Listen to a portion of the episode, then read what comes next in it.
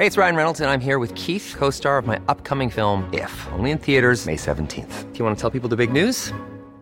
All right, I'll do it. Sign up now and you'll get unlimited for $15 a month in six months of Paramount Plus Essential Plan on us. Mintmobile.com slash switch. Upfront payment of $45 equivalent to $15 per month. Unlimited over 40 gigabytes per month. Face lower speeds. Videos at 480p. Active Mint customers by 531.24 get six months of Paramount Plus Essential Plan. Auto renews after six months. Offer ends May 31st, 2024. Separate Paramount Plus registration required. Terms and conditions apply if rated PG. Imagine the softest sheets you've ever felt. Now imagine them getting even softer over time. That's what you'll feel with Bowl and Branch's organic cotton sheets. In a recent customer survey, 96% replied that Bowl and Branch sheets get softer with every wash. Start getting your best night's sleep in these sheets that get softer and softer for years to come. Try their sheets with a 30-night guarantee. Plus, get 15% off your first order at bowlandbranch.com. Code BUTTERY. Exclusions apply. See site for details. Hey Dave. Yeah, Randy. Since we founded Bombus, we've always said our socks, underwear, and t-shirts are super soft. Any new ideas? Maybe sublimely soft. Or disgustingly cozy. Wait, what? I got it. Bombus. Absurdly comfortable essentials for yourself And for those facing homelessness. because one purchased equals one donated. Wow, did we just write an ad? Yes. Bombas. Big comfort for everyone. Go to bombas.com slash ACAST and use code ACAST for 20% off your first purchase.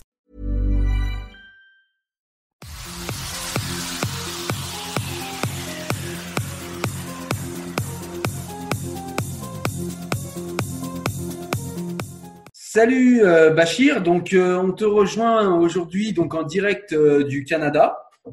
Donc moi on me connaît, je vais me présenter rapidement. hein. Je suis Cyril Chevreau, je suis youtubeur, déiste et je fais beaucoup de vidéos sur la lecture pour essayer d'inciter les gens à lire. Et donc je vais te laisser te présenter toi et ce soir eh bien on va parler avec toi de sujets que tu vas nous présenter également. Je te laisse faire le travail. Euh, bonjour, moi c'est euh, Bachir Amrani, euh, professeur des écoles euh, au Québec. Euh, auparavant, j'étais archéologue, donc j'ai travaillé très longtemps en archéologie et j'ai fait une conversion une fois arrivé au Québec pour la seule et simple raison qu'au Québec, il n'y a pas vraiment d'archéologie, c'est le Nouveau Monde. Donc, je suis retourné à mes premiers amours qui étaient l'enseignement. Et euh, actuellement, euh, je suis professeur euh, donc euh, du primaire. J'enseigne toutes les matières. Il y en a qui me posent la question, vous enseignez quoi au primaire? J'enseigne toutes les matières. Donc, euh, maths, français, sciences, euh, éthique et culture religieuse, ainsi de suite. Euh, tout le... Donc, euh, Et du coup, toi, Je- au, niveau, euh, au niveau personnel, du coup, tu as des intérêts au niveau lecture, au niveau. Que- que- quels sont tes, Parce que tu, tu faisais quand même une matière pointue qui est l'archéologie. Et du coup, j'imagine que tu aimes l'histoire, tu es passionné d'histoire. Absolument, euh, j'adore l'histoire et euh, non seulement j'adore l'histoire, mais je m'intéresse aussi aux langues anciennes. Euh, du coup, j'ai appris le, le, le grec ancien, le, le latin et le turc, turc ancien qui s'écrivait l'osmanlı, qui s'écrivait en caractère arabe d'ailleurs. Oui, c'est euh, pas le choix quand on fait archéologie que de s'intéresser aussi à l'histoire, mais l'archéologue, euh, c'est quelque part le fournisseur de la matière première pour euh, l'historien, mais Ouais. il se nourrit aussi de l'histoire. Parce que nous, notre histoire, c'est les artefacts, c'est les, les choses qu'on trouve quand on fouille. Alors que euh, l'historien a besoin de, de matière première pour euh, écrire son histoire et cette matière première, c'est l'archéologue qui la lui fournit. Et donc ce soir, eh bien, euh, Bachir, avec toi, on va parler de laïcité parce que c'est vrai, on en parlait un petit peu en off. C'est un concept dont beaucoup de gens parlent et, euh, et au final, il y a, y a- peu de personnes qui vraiment en, en ont vraiment euh, euh, en connaissent les tenants et les aboutissants historiques déjà, et puis en ont euh, une vision euh, réaliste et réelle de, euh, de la définition, qu'elle soit politique ou philosophique, ou euh, en l'occurrence c'est de la philosophie politique, ouais, si on veut, euh, si on veut vraiment être précis. Eh ben, je te laisse, écoute, peut-être commencer et puis nous commencer peut-être par l'histoire de ce mot laïcité, et puis par nous dire d'où il vient, où est-ce qu'il a commencé et où est-ce que tu en vois les premières traces. Si, euh, si la question n'est pas trop générale. Non, elle n'est pas, n'est pas générale, bien au contraire. Euh, moi, j'aime définir les choses quand je les aborde. Hein. En, en, bon prof, j'aime euh, mettre les points sur les i, comme on dit. Donc, je vais commencer par donner la définition de la laïcité, la définition étymologique du mot. Alors, c'est le principe de séparation de la société civile de la société religieuse. En étymologie, c'est ça la définition. Il n'y en a pas d'autre.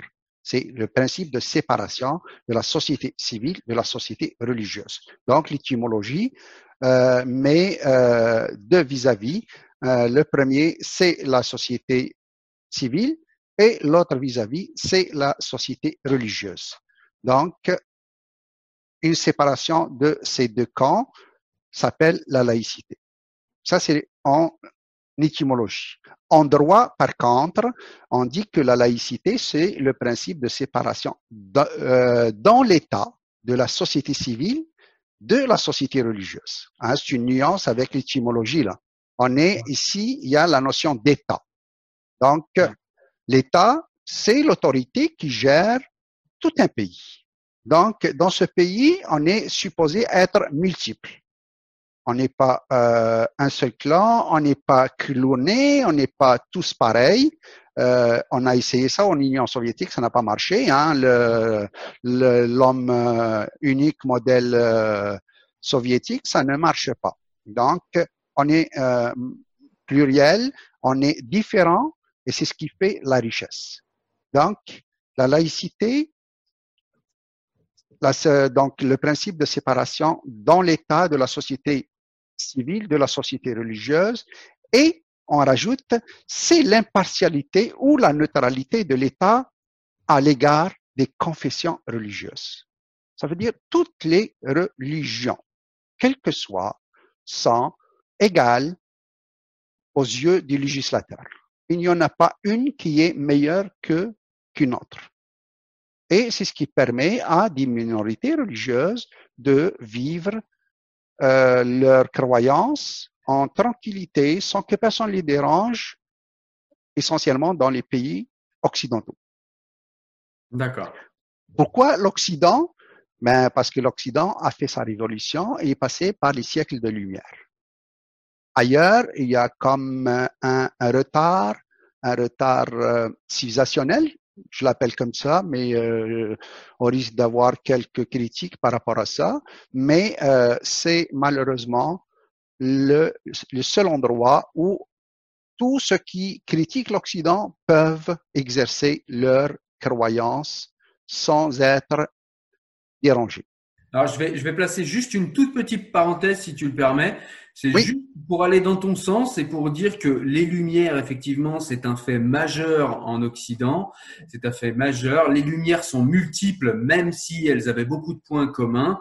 Euh, les, elles n'étaient pas toujours d'accord entre elles. C'est pas non plus un ensemble de pensées monolithiques, mais au niveau de la laïcité, c'est vrai qu'ils étaient plutôt d'accord sur ce concept-là. Et je voulais juste placer une parenthèse pour dire aux gens d'arrêter d'écouter ce qu'on leur dit, d'arrêter de croire, d'arrêter d'agir en croyant, retourner au texte de ces lumières et allez les lire et vous y trouverez là des choses euh, dont vous ne soupçonnez même pas la richesse. Et c'est vraiment important, comme pour toute chose, de retourner euh, au livre et de retourner au texte, un petit peu comme on le fait pour euh, un, un, texte religieux. Quand on veut réellement savoir qu'en est-il du vrai et du faux, on retourne au texte. Et bien pour les lumières, c'est important. Et euh, on en parlait en off, d'ailleurs, Bachir, c'est que la lecture est un effort, mais cet effort Absolument vraiment important, euh, l'effort. J'aime bien cette phrase qui dit de Boris Cyrulnik qui dit la soif de comprendre est un est une rébellion qui mène au plaisir de comprendre. Et c'est vraiment euh, vraiment ce qu'il faut ce qu'il faut intégrer, c'est que vraiment effectivement lire les lumières, ça peut être parfois lourd, ça peut être parfois mais c'est vraiment quelque chose d'important quand on commence à parler de sujets comme la laïcité, c'est un préalable à mon sens. Voilà, je voulais juste placer cette parenthèse et puis je te laisse continuer. OK, merci. Donc, euh, oui, euh, j'ai donné la définition étymologique, la définition en droit de la laïcité. Euh, donc, la laïcité n'est pas n'est pas un principe contre la croyance, bien au contraire. C'est un principe qui protège les croyances. mais il les protège aussi contre elles-mêmes pour qu'elles soient pas hégémoniques et qu'elles imposent leur vision. Alors, euh, je vais continuer dans mon effort pédagogique pour donner les trois principes, euh, principes de la laïcité qui sont donc la laïcité repose sur trois principes.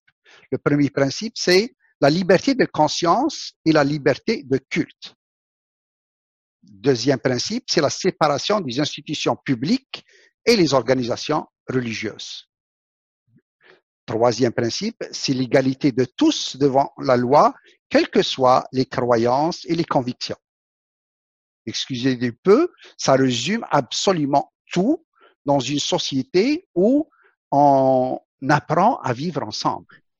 Parce que euh, je vais mettre une parenthèse dans mon propos euh, et je m'excuse du terme que je vais utiliser. L'être humain depuis euh, le néolithique jusqu'à maintenant, je suis archéologue, je sais de, quoi je parle, est resté le chien qui pisse. Par où il passe, c'est son territoire. Et on a cette tendance comme naturelle de vouloir imposer notre vision des choses, du monde, de, de, de l'au-delà, de, de, de, de. Et donc, sans les lois, ça, ça va être. Imaginez Paris sans le code de la route sont les feux. je vous laisse un peu. Euh, Ça voudrait dire, en fait, là où tu veux en venir, c'est que la laïcité est un principe qui, euh, qui donne le droit à toutes les croyances d'être traitées de manière égale et d'exister, euh, en tout cas d'exister à travers les croyants, mais qui également a des limites et des restrictions qu'il faut respecter. Absolument, absolument. Elle protège euh, les, croyances et les religions, les cultes, mais elle les protège aussi contre, parce que quand on est dans un coin du monde où il y a une majorité religieuse, sans loi, cette majorité religieuse pourrait, hein, j'utilise euh, un peu l'imparfait, pourrait imposer sa vision des choses et interdire les autres croyances et les autres cultes. Donc, euh, ils vont dire au nom de la majorité, comme en démocratie, ben, on a été élu et nous, on est protestants. Donc, euh, c'est catholique, ça marche pas. Et euh, ça va être le point que je vais développer par la suite, justement. ça, ça, ça, ça, existait déjà aux États-Unis au XVIIe siècle, où euh, non seulement il y avait euh, des conflits euh, énorme par rapport euh, aux terres, par rapport. On s'entend, c'est le nouveau monde, euh, les choses ne sont pas au point. Euh, pour ceux qui connaissent pas, on est, on est à peu près à quelle période, à quelle époque là? 1603, 1610 au début du XVIIe siècle. Donc, les protestants vont imposer justement leur vision du monde à tout le monde et ne tolérer aucune autre croyance à part la leur. Il se trouve que euh, dans les champs de, de, coton, les esclaves qu'on ramenait d'Afrique, il y en avait euh, parmi eux qui étaient musulmans et qui voulaient pratiquer. Non, seulement des esclaves, mais on, interdit même euh, le petit coin de peut-être de bonheur que chacun définit le bonheur à sa façon. Pour certains, c'est la croyance.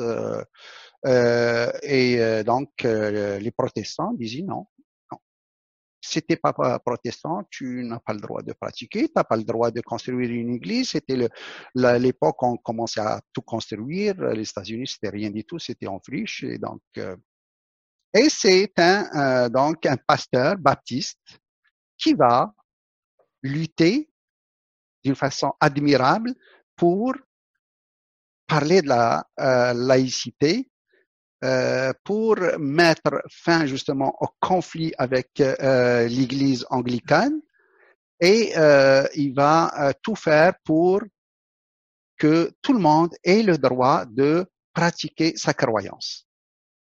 Alors, c'est la question, j'imagine, à laquelle tu vas répondre tout seul après. Mais du coup, quels étaient ses arguments à, à, à, ce, à ce prêtre? Ben, euh, D'abord, avant qu'il ait ses arguments, euh, c'est son passage chez les Amérindiens. Euh, les Amérindiens, on, on, le sait, ont une croyance très, très, très proches de la nature. Ils sont d'une sagesse extraordinaire.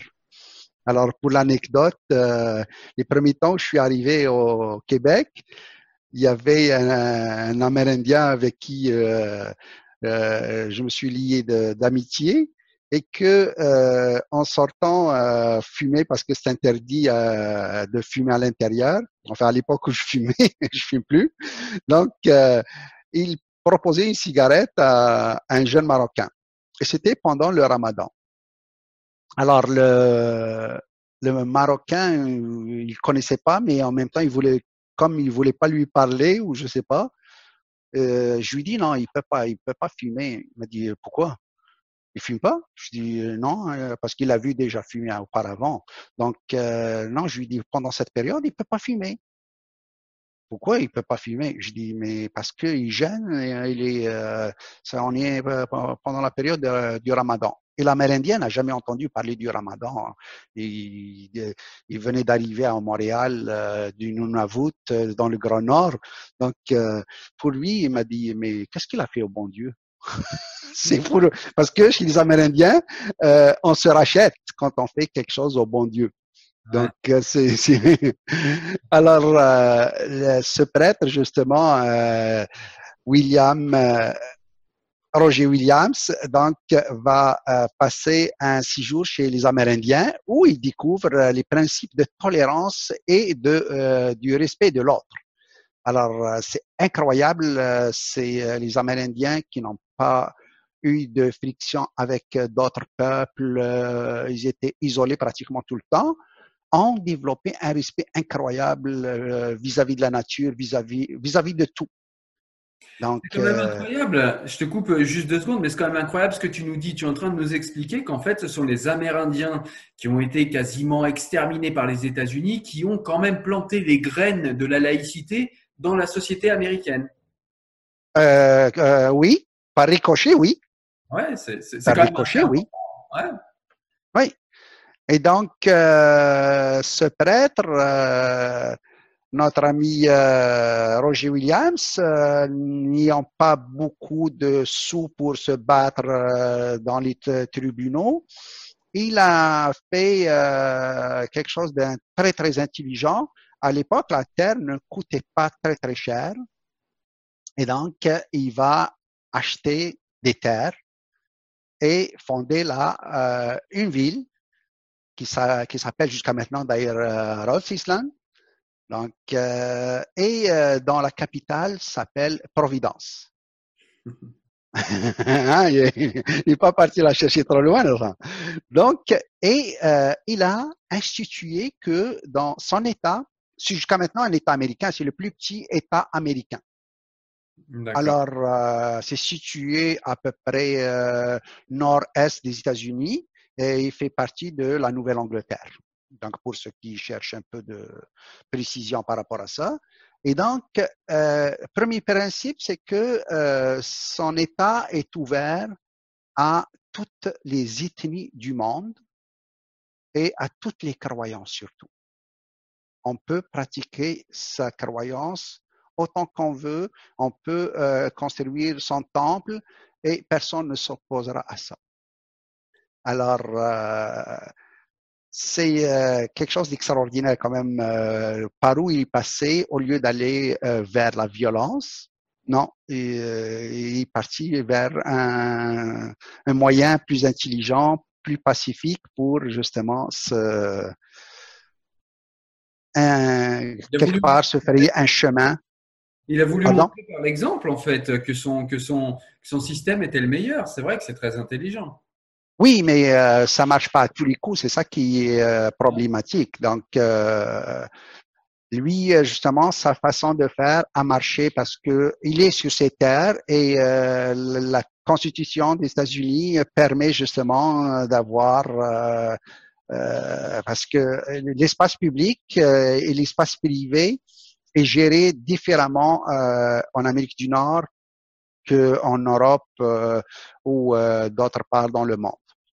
La structure mentale de l'Américain du Nord, elle est euh, complètement différente. L'espace, l'espace privé est sacré. Il n'y a personne qui, par exemple, euh, oserait rentrer euh, dans votre cour arrière euh, si vous n'êtes pas là. C'est y compris les employés de, de l'électricité ou d'une compagnie étatique n'ont pas le droit de rentrer avant de sonner chez vous. Donc, c'est donc, euh, et c'est pour ça que euh, la laïcité, justement, à, à l'américaine ressemble plus à de la tolérance, parce que là, on peut pas parler tout à fait de laïcité. D'ailleurs, le mot laïcité n'a pas son équivalent en anglais. Ah ouais? On le non, on le, on le traduit par euh, sécularisme. Ouais. Et c'est pas tout à fait la même chose. Et non, pas du tout. Ouais. Quand on va vers la définition, on va vers plus euh, une tolérance vers l'autre que euh, des principes euh, légaux consacrés par la loi. Alors on en parlera plus tard, mais c'est intéressant ce que tu dis parce que du coup, ça m'aidera à, montrer la différence de perception qu'il y a entre le mot laïcité en Europe et plus particulièrement en France et, celui qu'il y a aux États-Unis, je pense. Pas juste aux États-Unis, euh, dans toute l'Amérique du Nord et même ici au Canada, euh, on parle pas, mais à part un peu le Québec qui essaye de, euh, de singer euh, au demeurant très mal la laïcité française.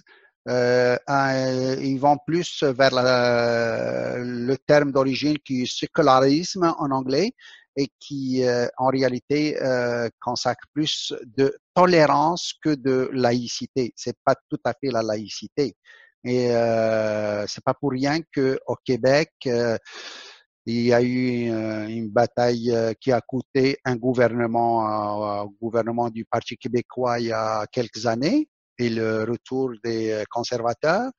Et euh, l'année dernière, il y a eu un autre parti plus ou moins nationaliste, mais euh, de, complètement de droite, et qui euh, a réussi justement à voter euh, la loi sur la laïcité, mais la laïcité de l'État.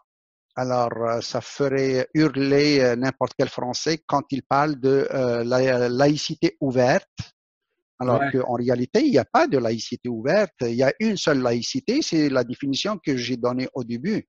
Après, par la suite, ils sont allés vers des définitions euh, un peu rigolotes euh, en parlant de la laïcité des institutions. Ce n'est pas la laïcité des personnes. Mais à l'intérieur des institutions, c'est des personnes, voyons. On a les c'est, euh, mêmes. On a les mêmes ah. en France. On a les mêmes en France qui essayent de nous dire que euh, l'État doit être laïque, mais que l'espace public n'est pas laïque. On a, on a exactement euh, ces mêmes personnes qui essayent de nous faire euh, prendre des vessies pour des lanternes. Mais c'est pour ça que cette discussion est intéressante ce soir.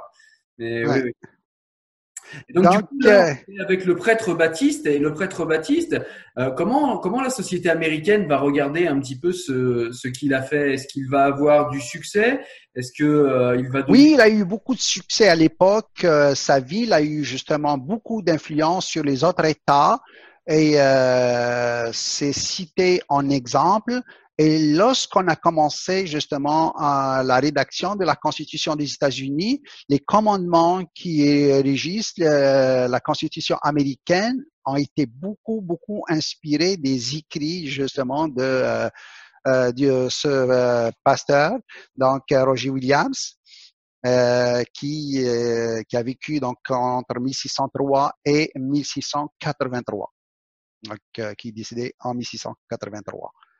Alors, euh, le, là, j'arrive euh, à la partie donc euh, qui concerne la laïcité à la française, puisque j'ai parlé un peu de la laïcité euh, vue de ce côté du monde, donc du, monde anglo-saxon.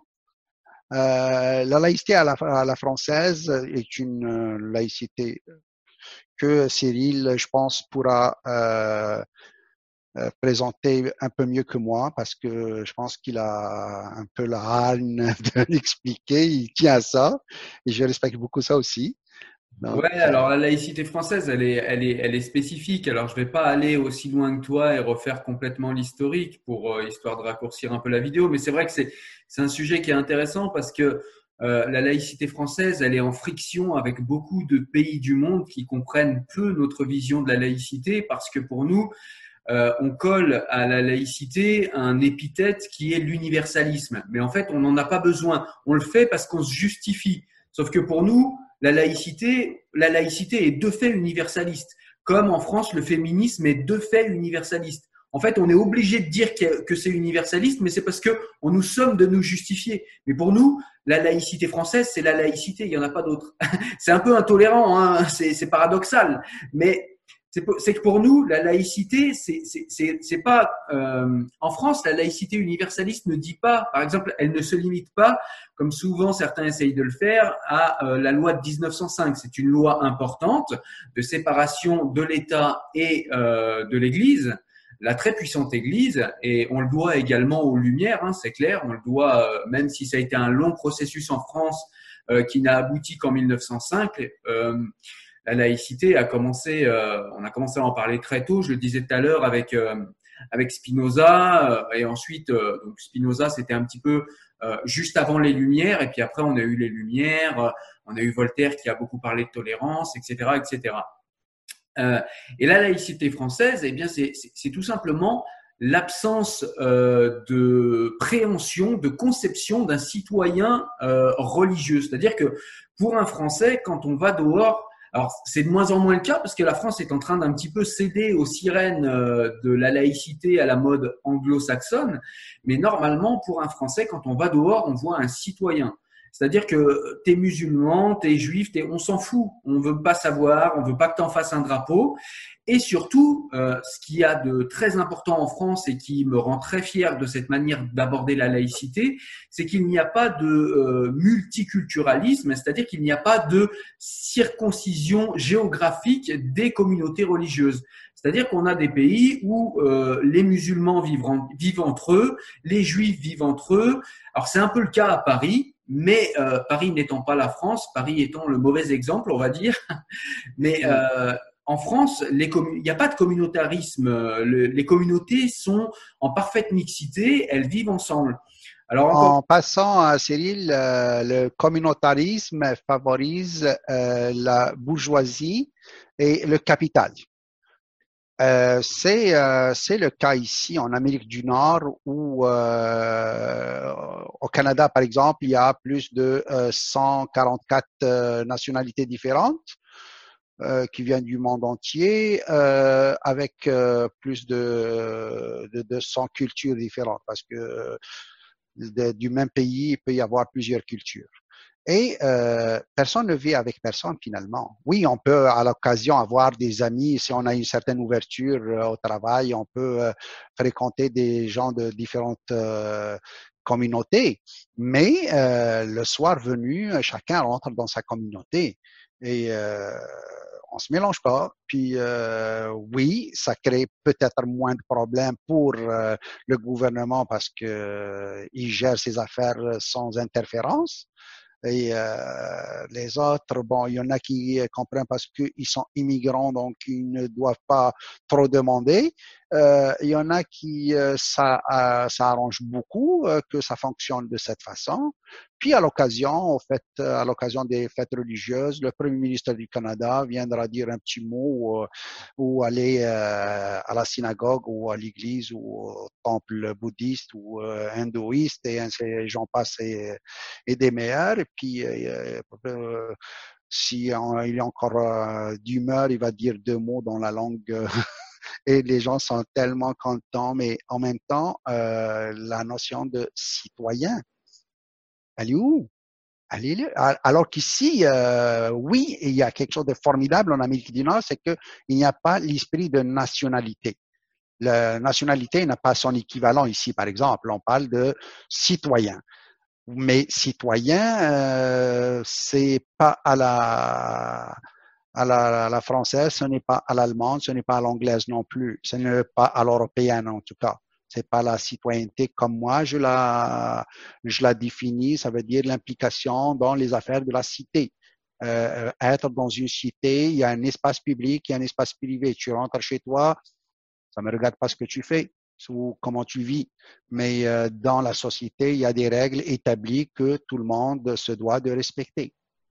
Et c'est ça, et ça me permet, euh, ce que tu dis, la parenthèse que, que, que tu as placée est très intéressante parce qu'elle me permet de, de, rebondir et justement de dire que la France euh, est souvent considérée comme un pays intolérant à cause de sa laïcité euh, universaliste, mais l'Institut Montaigne en France nous a sorti des chiffres qui sont très intéressants pour comprendre la laïcité française et je trouve qu'elle dit tout.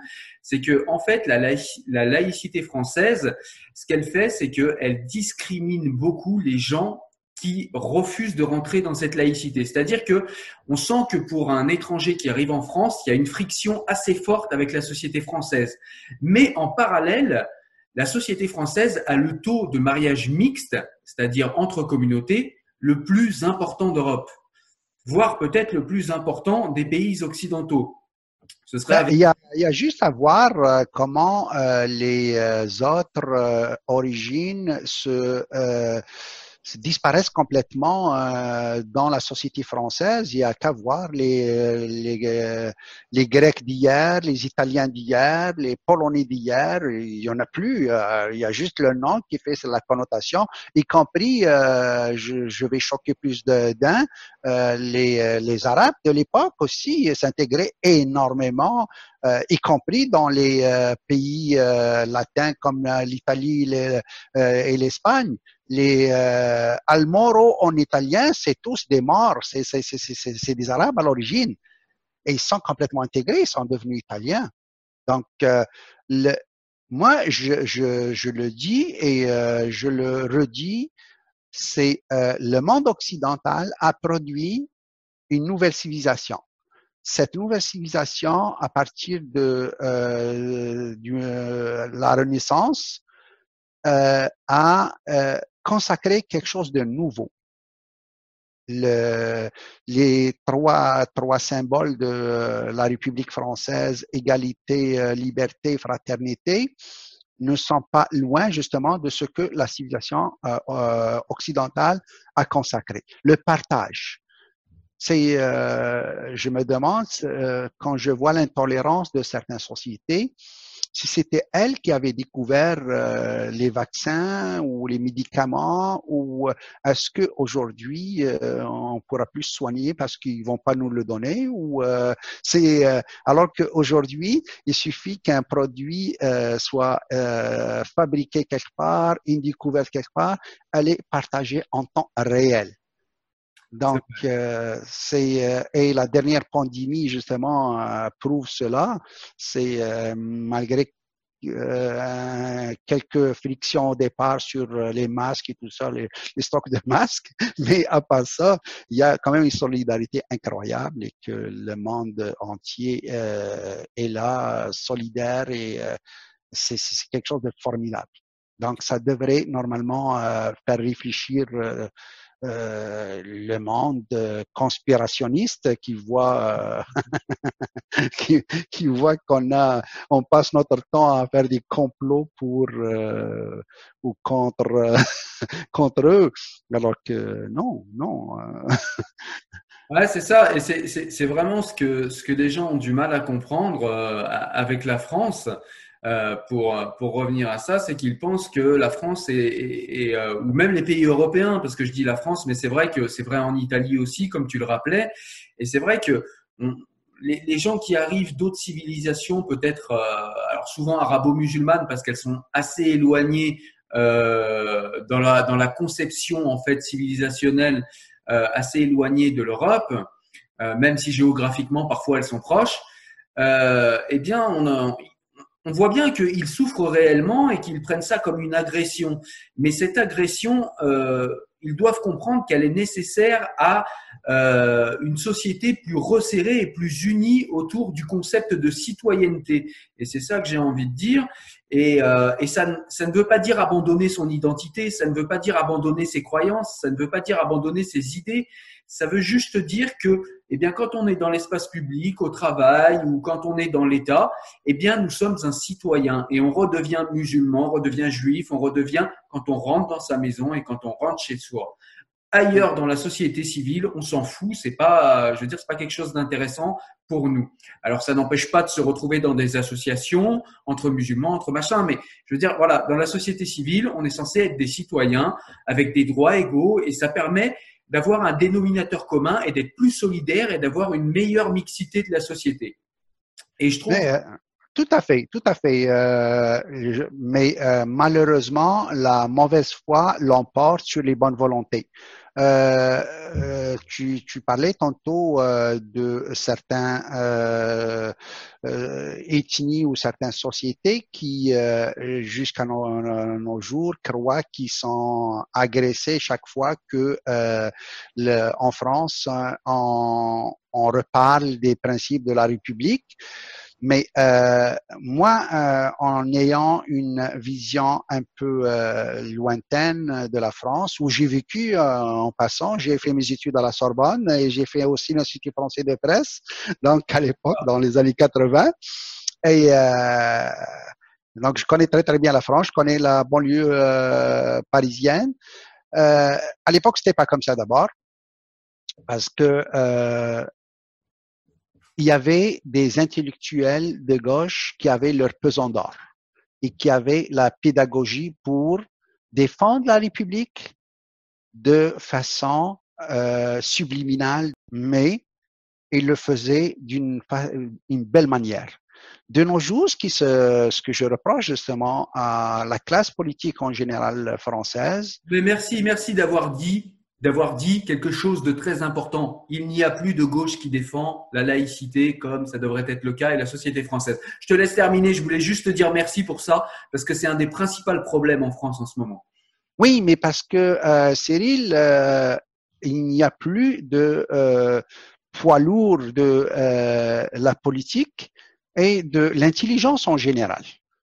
Hmm. C'est quand je compare euh, l'équipe que François Mitterrand avait, euh, malheureusement lui, c'était un grand aventurier, mais les gens qui étaient avec lui étaient des Jacques Delors, euh, ça court pas les rues, des Jacques Lang non plus. Il y en avait de ces ou Rocard, ou il y en avait, il y en avait, il y en avait, sans parler de tous les profs universitaires.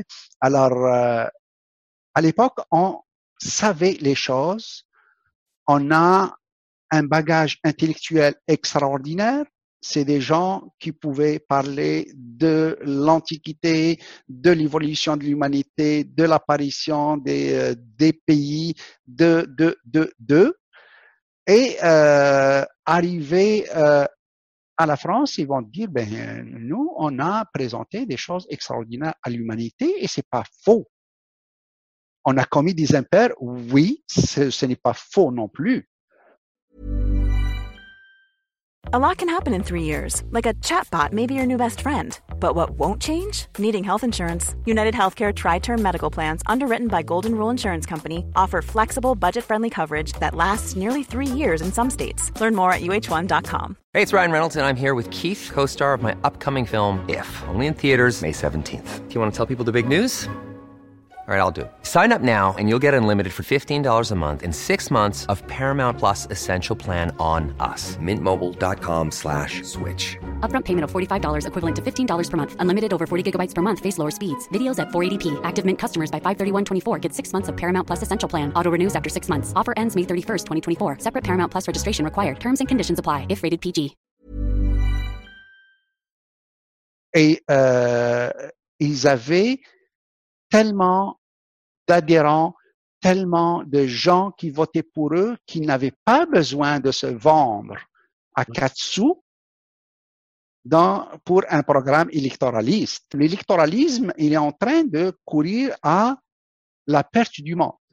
D'autres, au nom de l'argent, ce que moi j'appelle la bien-pensance, viennent euh, dans, en utilisant quelques mots châtiés pour t'expliquer que ah non non mais euh, toi t'as rien compris là. Tes vieux jeux et que non aujourd'hui ça se passe comme ça. Ben, qu'est-ce qui a changé? Euh, parce que moi je les choque quand je leur dis je suis archéologue et j'ai assisté à la naissance de l'humanité. Que tu veux m'expliquer? J'ai assisté à la naissance de l'humanité. Tu veux tu veux comprendre par où elle est passée cette humanité? On n'a pas changé, on est toujours des Homo sapiens sapiens. Il n'y a pas une nouvelle espèce. Donc, moi et toi, on est la même étoffe. Exactement la même chose. Je te dépasse par le bagage intellectuel. Moi, je me souviens d'où je viens. Et je peux te le retracer. Toi, tu sais pas. Toi, Mmh. tes générations, Facebook, Twitter et compagnie. Moi, non. Moi, je suis encore, euh, euh, je sais pas pour si ça sort pas un peu du euh, sujet, mais j'aime encore feuilleter euh, les livres, même si j'ai une liseuse. je suis assez moderne quand même, mais j'aime sentir le papier, j'aime sentir les vieux livres et c'est comme ça. Voilà, on est, on est, on est quand même, euh, on a de la chance, on est quand même sur une chaîne de gens qui aiment, qui aiment les livres et qui aiment lire. Donc c'est, c'est un public particulier. Mais euh, du coup, tout ce que tu nous as dit était super intéressant et, euh, et ça m'a, ça m'a donné envie de te poser quelques questions. C'est qu'est-ce qui, à ton avis, fait que euh, la laïcité et donc cette tolérance de plusieurs croyances, quelles que soient les formes qu'elles, euh, qu'elles ont prises selon les cultures, pourquoi est-ce que ça a eu lieu en Occident? Euh, même si j'aime pas trop utiliser le terme Occident parce que ça regroupe vraiment un espace géographique qui est trop vaste. Mais en tout cas, pourquoi euh, est-ce qu'on voit euh, cette organisation euh, laïque plutôt euh, en Occident qu'ailleurs dans d'autres pays? Est-ce que tu euh, est-ce que tu arrives à, à, à nous euh, à nous donner des pistes peut-être déjà? Ben, je vais, je vais donner une piste euh, qui vaut ce qu'elle vaut, mais euh, c'est ma compréhension des choses. Comme euh, pas mal d'autres choses ont émergé euh, dans le monde occidental, à commencer par la Renaissance, qui a commencé pas en France, mais à Florence, en Italie. Hein, le berceau de la Renaissance était l'Italie et que euh, l'Europe étant un petit continent, les choses euh, se partagent assez rapidement, euh, même avant l'apparition des euh, moyens modernes de communication. Et euh, la laïcité, euh, en son temps, euh, elle est apparue euh, dans la pensée philosophique à partir donc de la Renaissance, euh, puis elle s'est développée par la suite euh, en Amérique, comme je disais tantôt, dans le milieu religieux d'abord pour arriver au milieu politique. Mais en France, elle va être donc début du siècle 1905, mais c'est la révolution industrielle c'est l'arrivée de différentes euh, croyances qui sont venues d'abord pour le travail, le monde. Euh, à l'époque, tant que ça restait un monde rural, les gens vivaient dans des communautés homogènes. Donc, euh, il n'y avait pas tout le monde est catholique et il y a le prêtre du village et on est content. Donc, il n'y avait pas beaucoup de mélange avec la naissance euh, des villes, donc des bourgenses, les villages euh, industriels. De là vient le mot euh, bourgeois d'ailleurs, bourgenses, euh, c'est bourgeois habitants des bourgs. Donc, euh, les bourgs, c'était quoi? C'était des usines avec des cités ouvrières. C'était ça les bourgs. Ouais. Et donc, euh, on commençait à avoir du monde qui arrivait de partout parce qu'on avait besoin de euh, main-d'œuvre spécialisée. Si on veut fabriquer du papier, à l'époque, il n'y avait pas d'université qui formait des ingénieurs en papier. On allait, euh, je ne sais pas, quelque part en Italie où euh, on entend qu'il y a un technicien qui sait faire des choses, on le ramène et il se trouve que ce technicien est, euh, je ne sais pas, est orthodoxe. Ben, il arrive, il te dit, moi, l'église catholique, euh, c'est pas mon affaire, il me faut une église à moi. Donc, à partir de là, euh, il commençait à y avoir euh, des euh, frictions entre les gens et il fallait euh, trouver quelque chose qui sépare justement. Et aussi, c'est la, la, la, naissance des États modernes. Donc, à partir de la révolution industrielle, on va assister à la naissance des États modernes. Et la naissance des États modernes va les pousser justement à organiser la société et ne pas vouloir de conflits à l'intérieur de la même société. On n'oublie pas que la Première Guerre mondiale, c'était en 1914. Donc, euh, on sort en 1918, on veut pas d'autres conflits tout de suite, même si euh, on sait que la suite, ça n'a pas été comme on le voulait.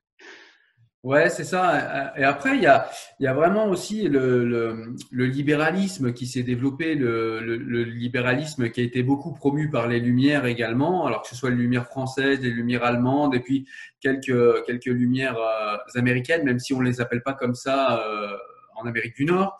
mais il y a, il y a quand même eu des penseurs euh, qui, qui ont pensé ce fait-là aux États-Unis. Et, euh, et, le libéralisme, souvent d'ailleurs, est mis en accusation, souvent euh, justement par rapport à ça. C'est-à-dire qu'on dit que c'est ce milieu complotiste dont on parlait tout à l'heure, qui nous disent que le libéralisme a créé eh bien tous les maux euh, qu'on connaît aujourd'hui, euh, parce que le capitalisme s'est financiarisé. Et, euh, et, souvent, les gens te disent, bah oui, mais c'est le libéralisme qui a créé ça, etc., etc. Mais toutes les croyances, Cyril, toutes les croyances, quelle que soit la croyance, elles sont libérales. Et euh, j'irai même plus loin. C'est euh, les euh, toutes les croyances sont féodales. Elles consacrent le féodalisme, ça serait le capitalisme sauvage de nos jours. Oui, c'est vrai. C'est pire que le capitalisme sauvage parce que le capitalisme, quel que soit, il est euh, il a des, des, limites qui sont euh, la loi du foi, mais euh, les religions, elles sont féodales. C'est, elles consacrent la propriété privée, euh, elles consacrent la charité. Pour qu'il y ait charité, ça veut dire qu'il y a pauvre. Et que, au nom de quoi, euh, quand on vit dans le même village, toi tu es riche et moi je suis pauvre. C'est parce qu'il y a, il y a mal donne au départ là. C'est, t'es, né avec une cuillère en or dans, dans la bouche c'est un héritage euh, qui justifie pas, surtout quand il s'agit de terre. On voulait parler, euh, on voulait parler également d'un sujet qui est intéressant parce que c'est euh, dans le monde arabe, dans le monde arabo-musulman, comme on le dit, c'est un peu une exception. J'aurais souhaité que tu nous en parles parce que je sais que tu euh, que tu maîtrises un petit peu plus le sujet que moi. C'est la laïcité à la turque, qui est une laïcité particulière également et qui est quand même dans le monde une exception, enfin dans le monde arabo-musulman une exception quand même. Et, euh, et, ce serait bien si tu pouvais nous en parler un petit peu, puis peut-être nous donner également quelques pistes pour qu'on comprenne pourquoi c'est une exception.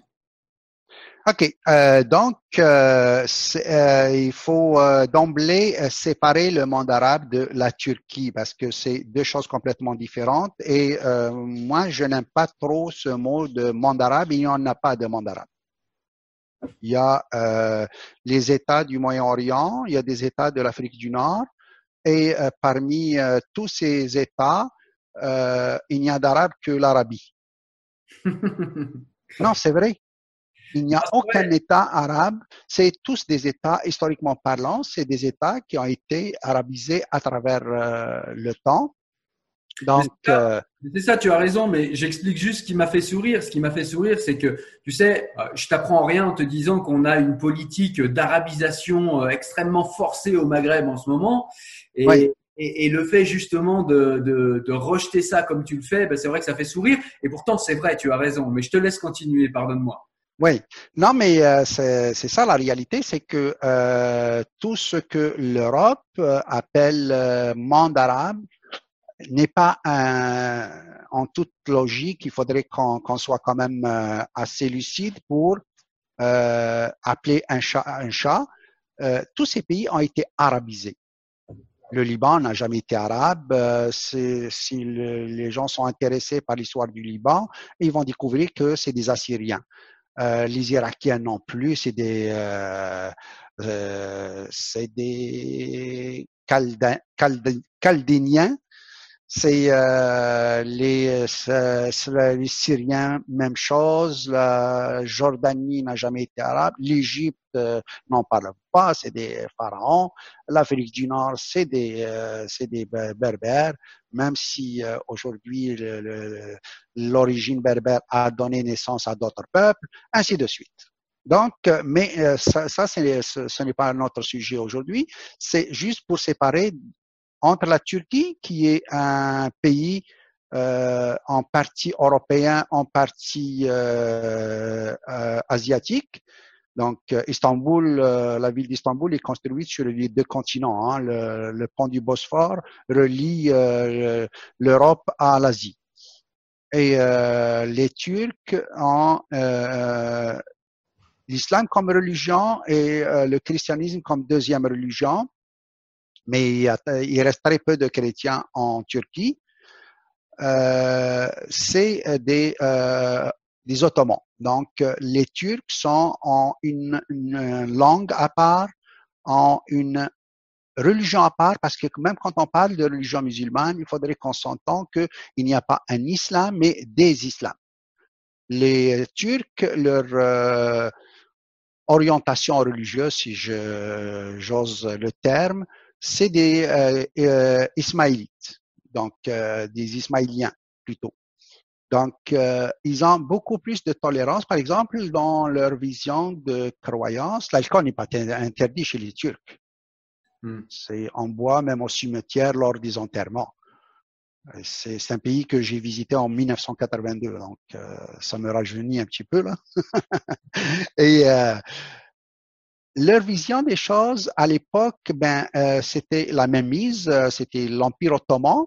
L'Empire ottoman était un, un empire colonialiste qui a occupé la moitié du monde y compris toute l'Afrique du Nord, l'Égypte, euh, où euh, ils sont établis pendant cinq siècles. Et euh, les Ottomans étaient musulmans, hein, pour ceux qui ne savent pas. Oui, oui, ils étaient musulmans. Ils ont occupé tous ces pays et c'était pas beau ce qu'ils ont fait.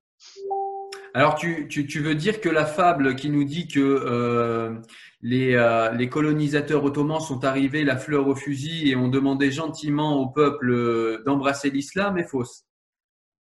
Ben, J'aurais bien aimé que ça soit comme ça, mais euh, non. Mais euh, ça, euh, non, sérieusement, leur occupation n'a jamais été au nom de la religion d'abord. Hmm. Sinon, euh, c'était des annexions pures et simples euh, euh pour euh, des besoins matériels, pour s'accaparer des richesses. Puis, ils n'ont pratiquement rien laissé derrière eux. Ils n'ont pas, ils n'ont pas fondé de civilisation dans les pays qu'ils ont occupés. Et ils se mélangeaient pas avec les populations leur ville euh, avait quatre portes qui fermaient au crépuscule. À la fin de la journée, dès que le soleil décline, on ferme les portes. Et malheur aux autochtones qui se trouvaient à l'intérieur. Et comment cette civilisation, justement, enfin, cette, euh, ouais, cet empire colonial hein, qui a fait. Euh, C'est un empire colonial, oui, tout à fait. Voilà, comment cet empire colonial a pu donner naissance à, cette Turquie, du coup, si tolérante? La Turquie moderne, euh, c'est l'œuvre d'un grand monsieur euh, qui euh, provient de l'armée donc ottomane, qui va se rebeller et qui va appliquer des réformes. Donc, il s'appelle Kemal Atatürk. Donc, la réforme de 1937. Il faut comprendre que en 1937, il ne restait de l'Empire ottoman pas grand-chose. L'Empire ottoman a subi un effondrement de l'intérieur. Pas, pas, uniquement de l'intérieur, mais aussi de l'extérieur, parce qu'il a été attaqué de toutes parts, y compris des pays européens, de l'Allemagne à l'époque, de la France, de euh, d'ailleurs en ce qui concerne euh, mon pays natal, l'Algérie, euh, il y a eu comme un deal qui a été fait entre les Turcs et les et les Français à l'époque et euh, les Turcs leur ont remis euh, tout simplement les clés euh, d'Alger en, en et le dé de l'époque, donc le gouverneur turc contre la, la, protection, sa protection et la protection de sa famille, ses richesses il a remis les clés d'Alger sans, sans, tirer une cartouche. je ne connaissais pas du tout cette histoire, ce passage-là, je ne le connais pas du tout. Ah oui, oui. Euh, euh non, mais il y a des documents de l'époque. Moi, euh, j'aime pas euh, qu'on me raconte des, euh, des histoires, j'aime aller vers l'histoire. Et donc, j'ai eu, euh, quand j'étais étudiant en archéologie, la chance d'avoir un prof turc. Donc, à l'université, et c'est lui qui m'apprenait justement le, le turc euh, ancien, qui, qui était écrit en caractère arabe. Et euh, lui travaillait à l'époque sur la, la traduction d'un écrit historique de l'époque. Euh, écrit par, si ma mémoire est bonne, ça remonte à loin, c'est euh, euh, Mourad Raïs, ça me revient. Et qui s'appelait euh, dans la langue euh, arabe, euh, c'est euh, Rihlat al-Kibar fi Asfar Bihar, ça veut dire le voyage des grands euh, à travers les mers. Et euh, lui racontait les choses comme Hérodote racontait les choses de l'Antiquité. Et tout était consigné en détail. Et là, euh, on apprend que l'occupation euh, turque était euh, une atrocité. C'est une catastrophe. euh. on tuait pour un oui, pour un non, pour un paysan qui n'a pas payé euh, euh, son impôt, euh, il tuait sur place, sans jugement. Et que euh, les seuls mélanges euh, qui étaient permis, euh, c'était euh, les prostituées.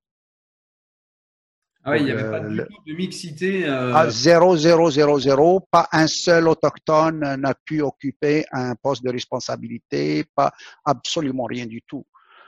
Mais euh, c'est connu de toute façon, euh, le- les, les empires, euh, s'ils ont pu imposer leur euh, leur euh, façon de faire, c'est- pas pour rien, c'est parce que c'est par la violence.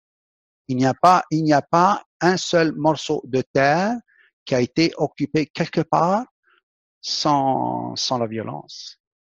C'est même ici en Amérique du Nord, euh, le, le Canada a été bâti sur des, des rivières de sang des Amérindiens. Les États-Unis, c'est la même chose.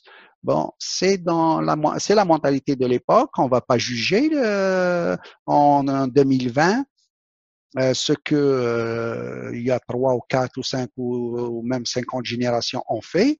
Ce n'est pas leur rôle, mais euh, c'est bon aussi de le rappeler pour l'histoire. Tout à fait. Tout à Donc, euh, de là à croire que les Turcs ont été euh, moins moins violents ou euh, plus doux. euh, non, il n'y a pas d'occupation violente, euh, douce. Sais, euh, si, si je viens chez toi, euh, Cyril, et j'impose ma façon de faire, c'est sûr que tu vas te rebeller quelque part. Et qu'est-ce qui va, qui- qu'est-ce qui va se produire? Ben, c'est la chicane qui va prendre, c'est, clair. Ouais, c'est vrai. C'est vrai. Et du coup, pour revenir à Atatürk, du coup, Atatürk s'est rebellé contre, euh, contre son Non. armée, enfin, contre euh, le, contre l'État euh, pour lequel il officiait?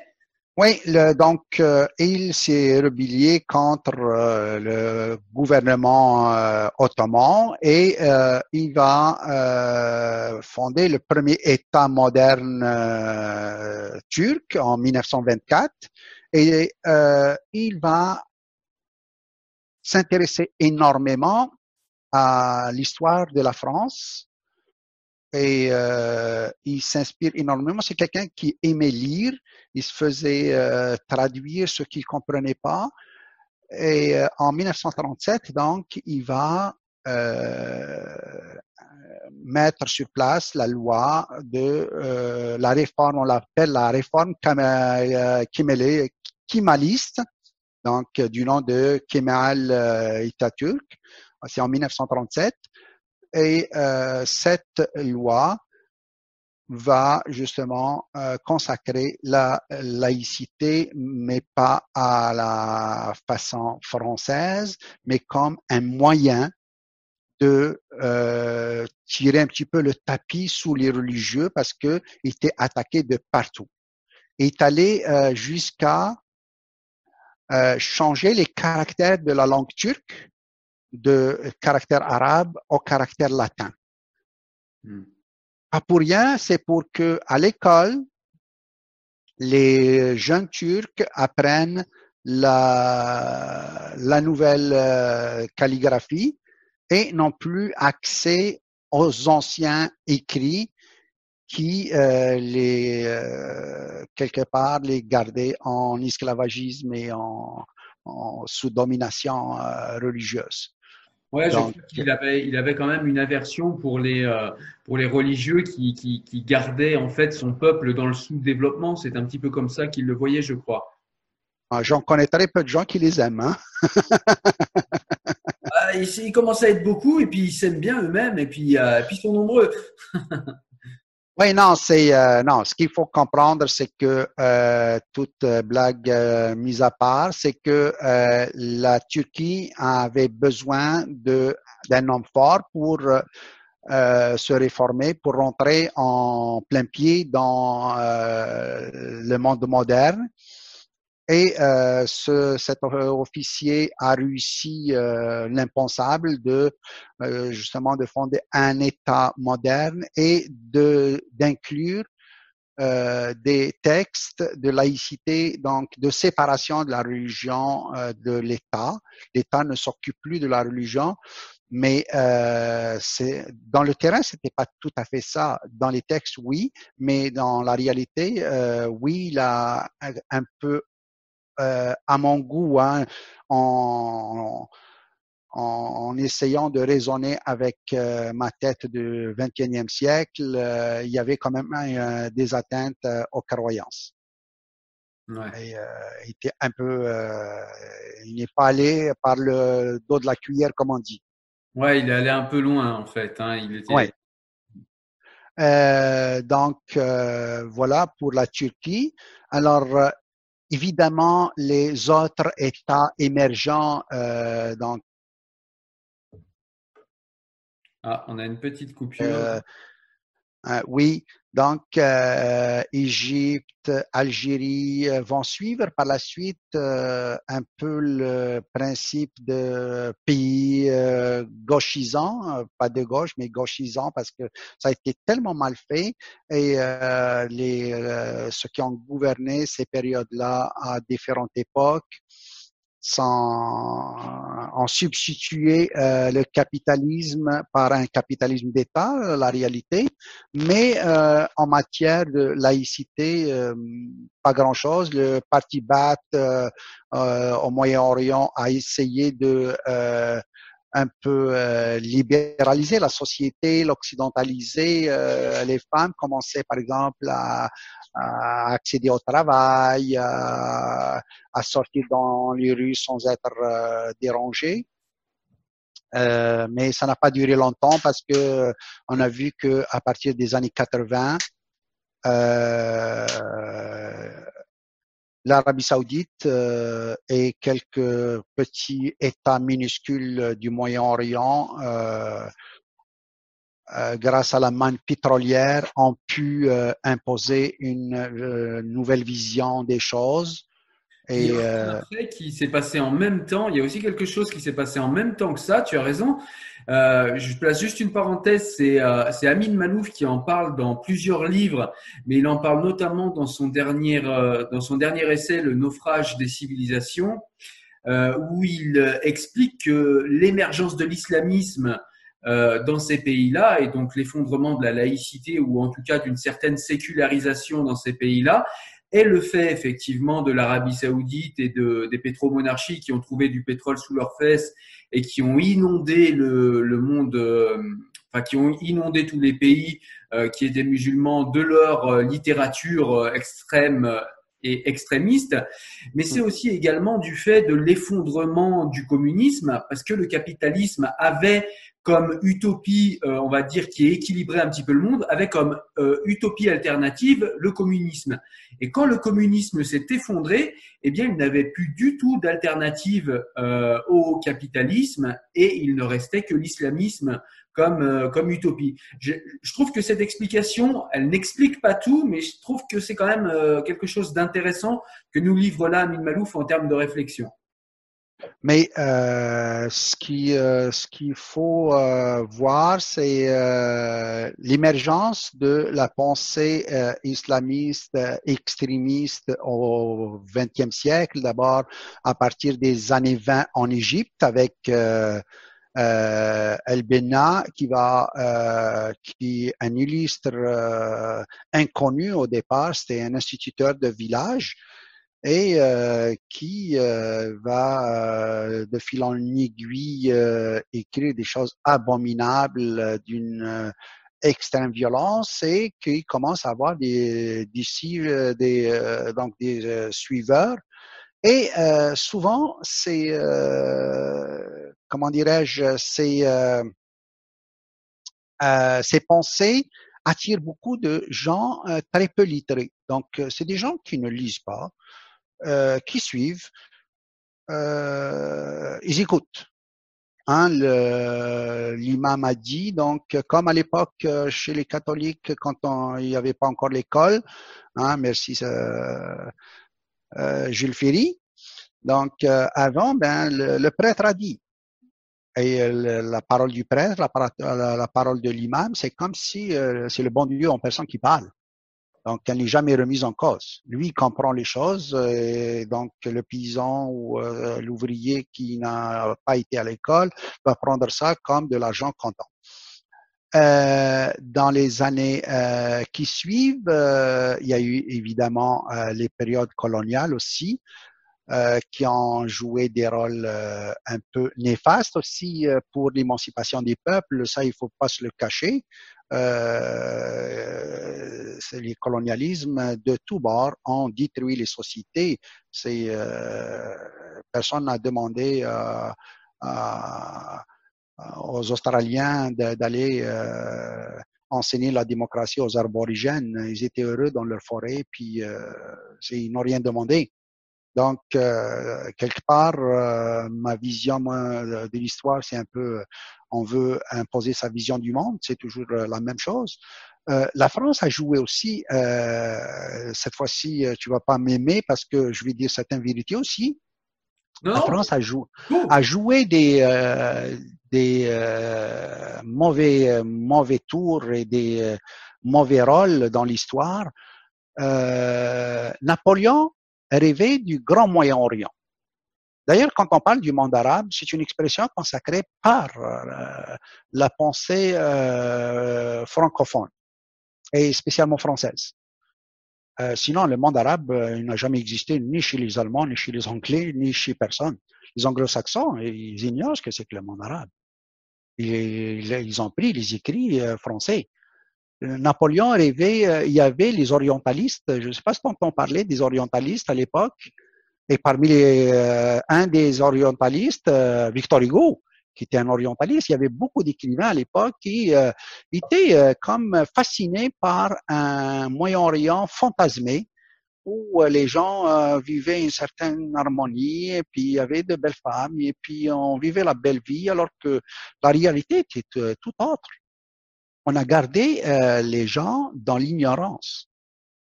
Euh, en Algérie, par exemple, pendant l'occupation, euh, le décret de Jules Ferry, c'est 1882, si ma mémoire est bonne.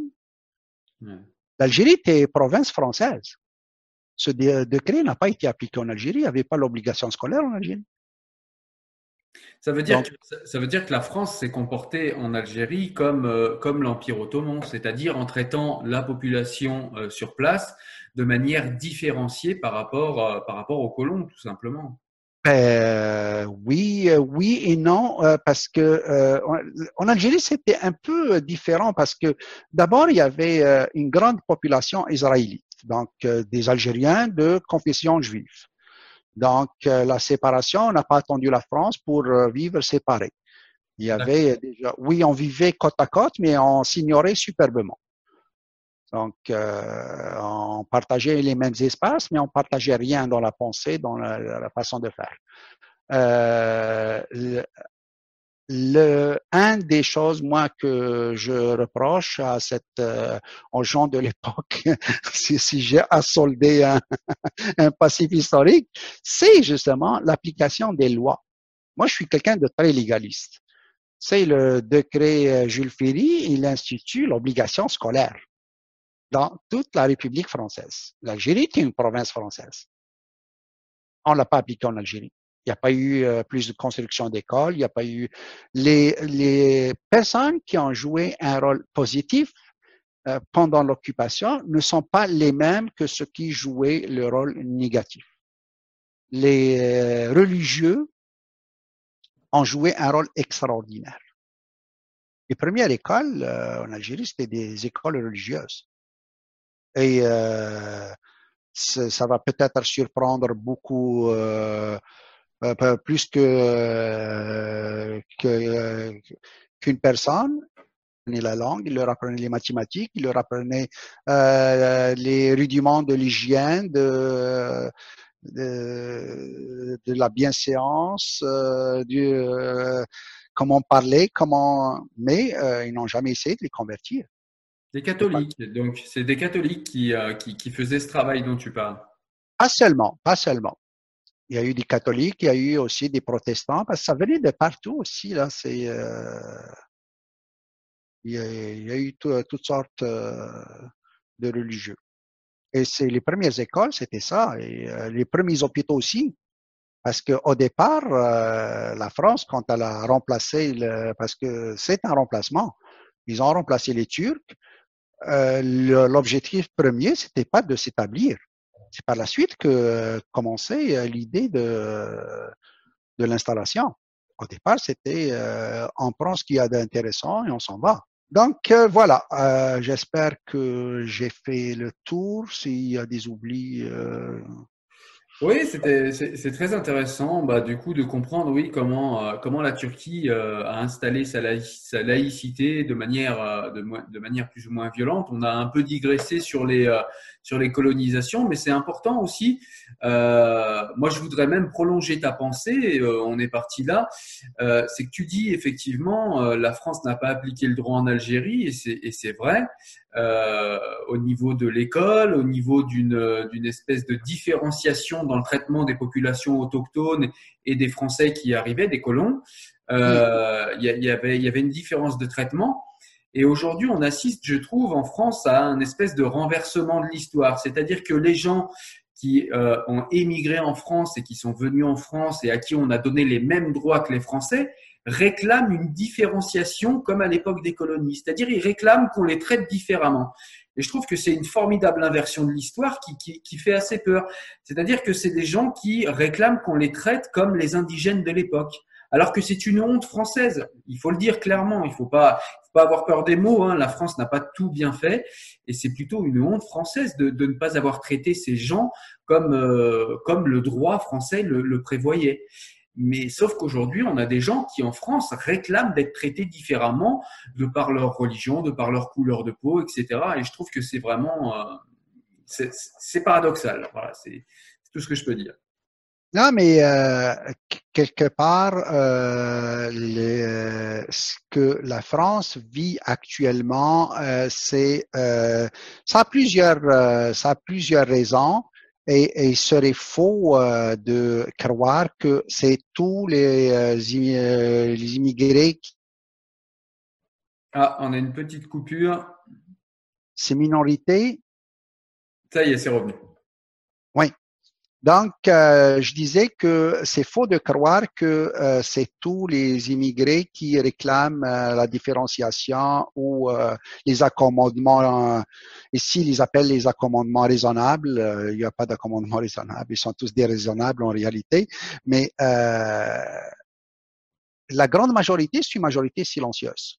C'est vrai, tu as raison. Et tu qui réclament absolument rien du tout. Il y a des minorités agissantes ces minorités sont, euh, c'est des marionnettes euh, qui sont opérées à partir de certaines euh, chapelles et souvent très fortunées qui sont financées à coût de milliards.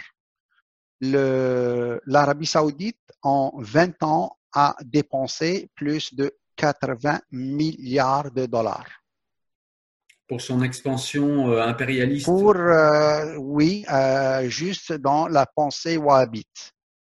Ouais.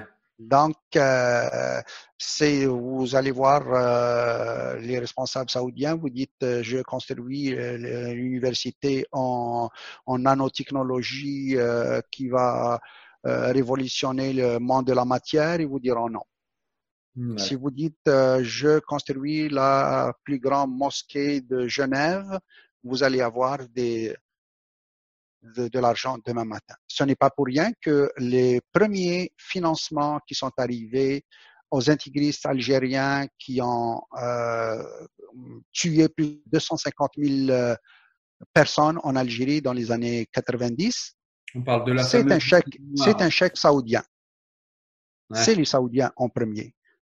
Et euh, c'est, moi, je trouve que c'est malheureux qu'on soit rendu là en train de euh, parler de euh, des pays qui, euh, dans le meilleur du monde, ne pèseraient absolument rien du tout.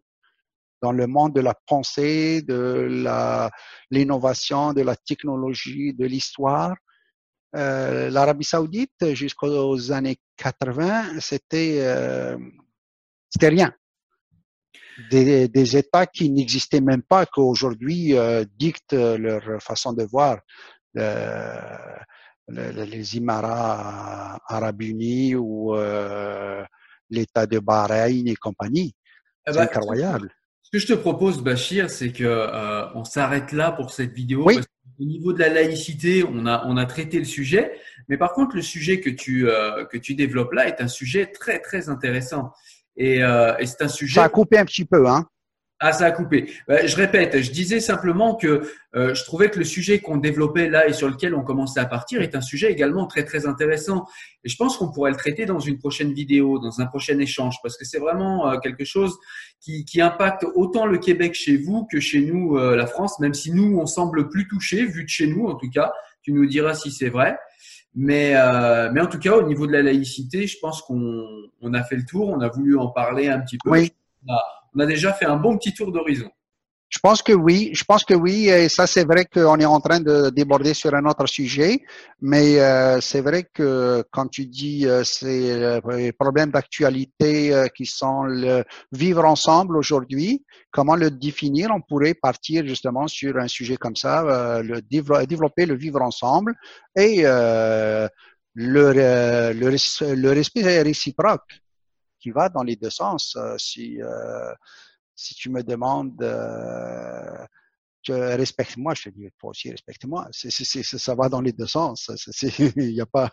c'est ça la laïcité. C'est important de rappeler que quelle que soit la laïcité dans laquelle, enfin le pays laïque dans lequel on vit, la laïcité a toujours des limites. Hein. La laïcité, c'est pas le grand n'importe quoi comme certains aimeraient le croire et le voir et le vivre la laïcité comporte toujours la limite du respect de l'autre. Et après, c'est chaque pays qui règle selon sa culture, son histoire et, euh, et sa volonté et sa volonté politique. Hein, on est d'accord. Ben, en tout cas, je te remercie en tout cas pour euh, tout ce que tu nous as apporté euh, dans cette. Ah ben moi aussi, je te remercie. Alors, je te souhaite une bonne soirée. Je te dis à très bientôt. Salut. Bonne soirée.